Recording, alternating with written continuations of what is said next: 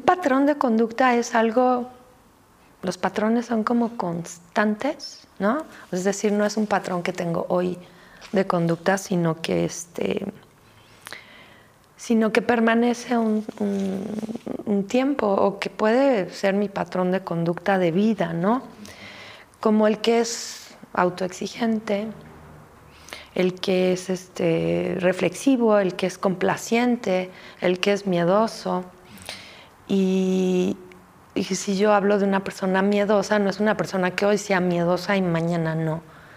¿no? Una persona que es complaciente, pues no es que hoy es complaciente y con unos y con otros, no, es un patrón que puede tener de conducta y hay patrones de conducta que se repiten y patrones emocionales también. Un patrón de conducta puede ser, ay, qué casualidad que siempre me busco las mismas parejas, ¿no?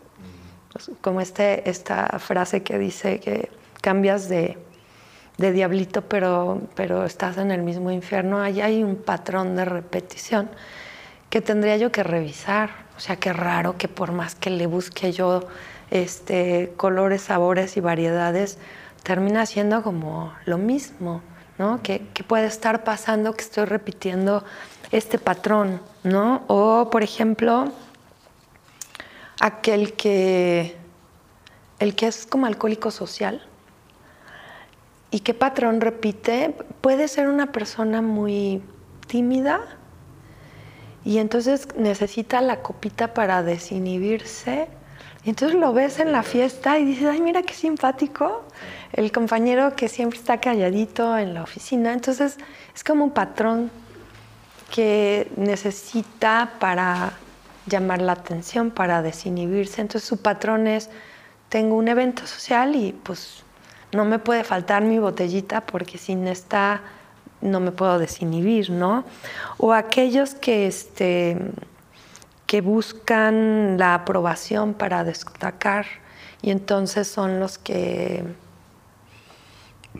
¿Y en qué te ayudo? ¿Y qué puedo hacer por ti? Y este patrón de estar siempre para el otro aunque no te lo pidan, porque buscan hay una búsqueda de algo, de un llamar la atención. Y aquellos que ponen todo en los símbolos, ¿no? Símbolos, por ejemplo, un patrón de los adolescentes, ¿no? Por esta necesidad de pertenencia. Entonces es como la búsqueda de, en la música, ¿no?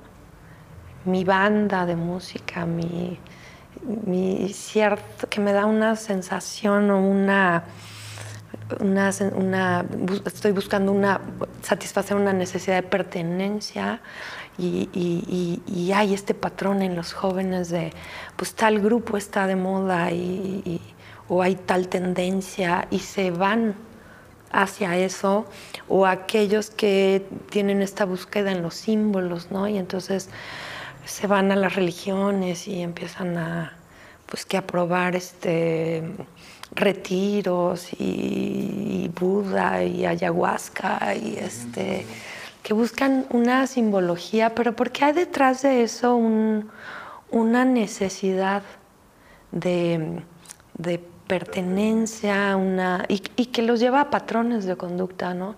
Yo pienso que toda esta gente que pone, y si te fijas y observamos nada más en los patrones de conducta, todo está afuera nuevamente, ¿no?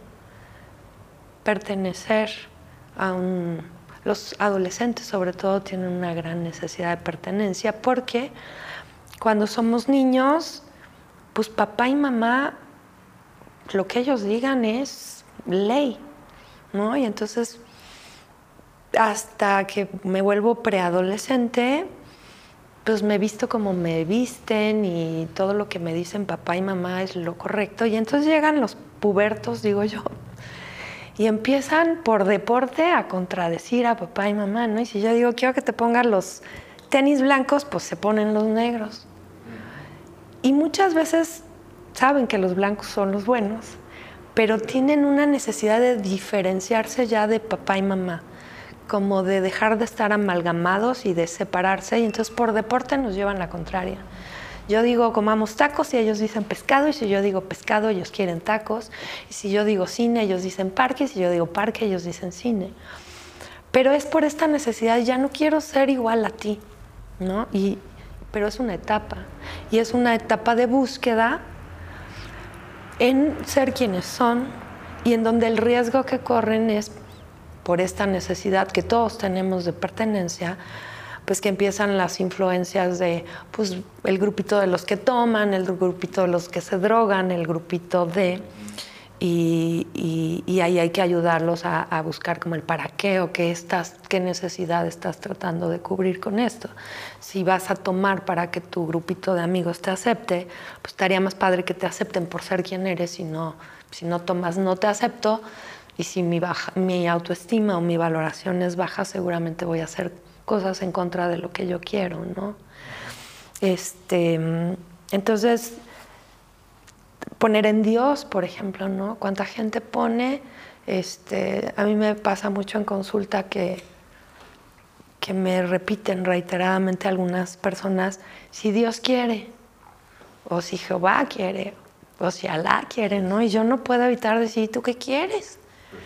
Porque, digo, o sea, entiendo como desde una religión que hay ciertos preceptos, pero que nos pueden convertir como en ovejitas que seguimos a un rebaño.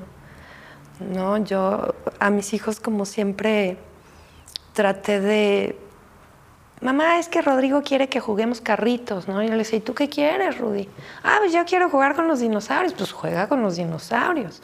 O sea, como esta, eh, y se los ofrezco a todos los que tengan hijos y adolescentes, ¿no? O sea, es que fulanito quiere que vayamos al cine y ¿y tú qué quieres, no? Pues yo me quisiera quedar en la casa y ¿por qué no te haces caso? Porque cuando yo a mis pacientes les hago como esa pregunta de, pues Jehová y Dios quieren y tú qué quieres, a veces no saben qué contestar, ¿no? Y parte de autoconocerme es poderme, poder ser honesto conmigo y, y este y, darme cuenta que a lo mejor pues lo que Jehová quiere o Dios quiere o Alá quiere o mi pareja quiere o mi mamá quiere no es lo que yo quiero. Hablemos ahora un poquito como hablando de los patrones de conducta, obviamente hay patrones sociales, ¿no? Que son patrones que seguimos como para convivir en sociedad, ¿no? Hay como ciertas reglas sociales y patrones de conducta que me van a llevar a tener una sana convivencia social, ¿no? Pero también existen los asociales, que son estas personas que eh, no se comunican tanto, o no nos, yo me incluyo, no soy como tan sociable. Y no quiere decir que no respete las reglas sociales, pero no, no tienen esta necesidad de convivencia que tiene un sociable, ¿no? Existen los parasociales, que son como las sectas, en donde ellos tienen como sus propios preceptos, pero no se aíslan, ¿no? O sea, ellos tienen como, como sus propias reglas, pero tampoco es que se aíslen. Este, no participan de los demás, pero no se aíslan. Y, el antisocial, eh, que ahí entra como la psicopatía, o psicopatología, porque el antisocial es un patrón de conducta en donde pues entran los sociópatas, los criminales, que uno escucha las entrevistas a, secuestradores y uno, bueno, a mí se me estremece el corazón porque ellos no sienten culpa. Ellos pueden describir cómo hicieron y qué hicieron con alguna víctima y lo comentan como preparar un, un, taco, ¿no? Le pones mayonesa, este jamón y te lo comes. Y así pueden ellos describir como algo atroz que hicieron con otro, ¿no? Y esa es este, la sociopatía, ¿no? Que, que, con la que sí creo que todos debemos de tener este cuidado y detectar a tiempo, ¿no? Y se puede ver desde la infancia eh, como ciertos rasgos de niños, por ejemplo, que,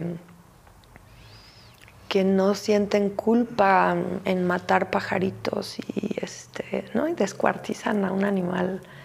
Este, y lo vas viendo ya como estos adolescentes que se vuelven crueles con los animales y esto puede ir increciendo, ¿no? Después pues, puede ser con la pareja, ¿no? Este, pues si ya le arranqué a mi perro la pata o la cola, o, este, y no sentía absolutamente nada. Digo, creo que los que no tenemos estos rasgos, yo voy manejando y veo que van a atropellar a un perro y casi choco porque este, es así de, ah, ¿no? El perrito y, este, y hasta tratar de, o me bajo, me paro, este, y nos duele.